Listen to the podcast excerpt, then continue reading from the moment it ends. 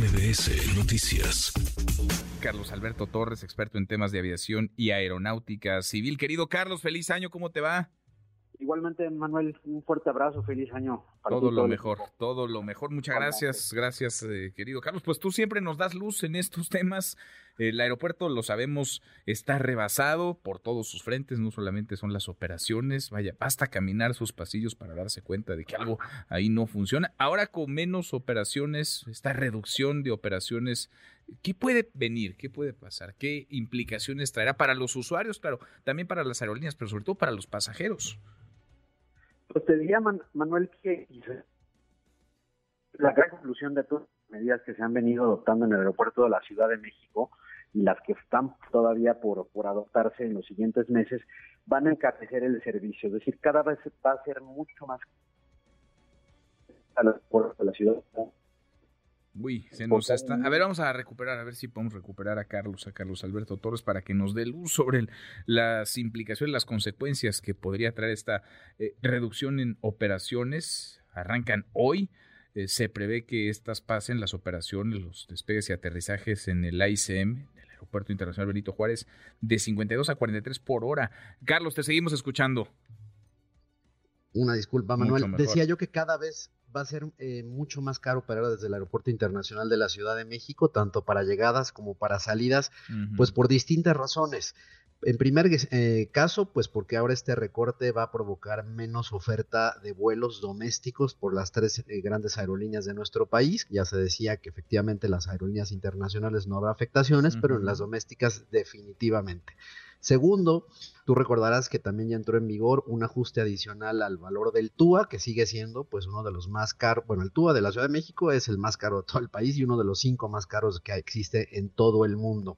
¿Por qué? Porque pues la falta de ingresos ha provocado eh, que el aeropuerto haga estos ajustes y que buena parte de estos ingresos se sigan eh, pagando pues los bonos por la eh, terminación anticipada o cancelación del aeropuerto de Texcoco. Entonces, esto sumado al último ajuste que son las tarifas que le cobra el aeropuerto a las aerolíneas, por estas tres grandes razones, te diría yo, Manuel, y ya se está comenzando a ver en el tema de precios, será mucho más caro volar desde la Ciudad de México, independientemente pues de todo lo que ya siempre sabemos, de lo que todos siempre nos quejamos y vivimos en migración, en aduanas, en los arcos de seguridad, y ahora pues seguramente lo viste la semana pasada, hasta con incidentes en los propios este, mostradores de la Terminal 2 del aeropuerto. Un via crucis para quien eh, se anime, se atreva, hay a quienes no les queda de otra, volar desde el Aeropuerto Internacional de la Ciudad de México. ¿Qué tanto, eh, ¿Qué tanto estos vuelos, Carlos, podrían migrar a Laifa? ¿Qué tanto estos vuelos podrían eh, comenzar operaciones en el Aeropuerto Internacional Felipe Ángeles?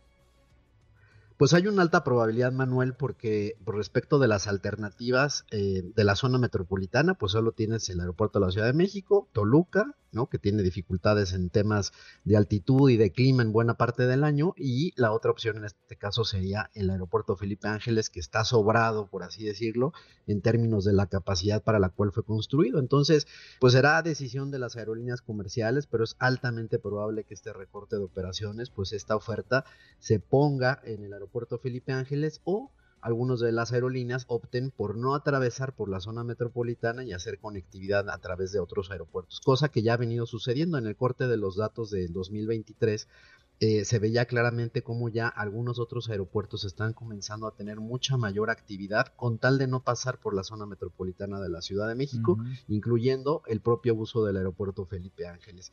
Creo que estos, esta cifra que se anunciaba de 2.3 millones de usuarios que tuvo el Felipe Ángeles, pues es tan solo el 10 o 12% de la capacidad para la cual está diseñada. Eh, hacia adelante, Creo que eh, si bien el aeropuerto sigue siendo eh, subutilizado, pues este tipo de medidas que son más a presión que por voluntad, como ocurrió, tú recordarás, con el tema de carga, pues hará que haya mayor demanda en el, en el tema del aeropuerto Felipe Ángeles. Y creo que eso, pues, insisto, no es una buena noticia necesariamente para los usuarios.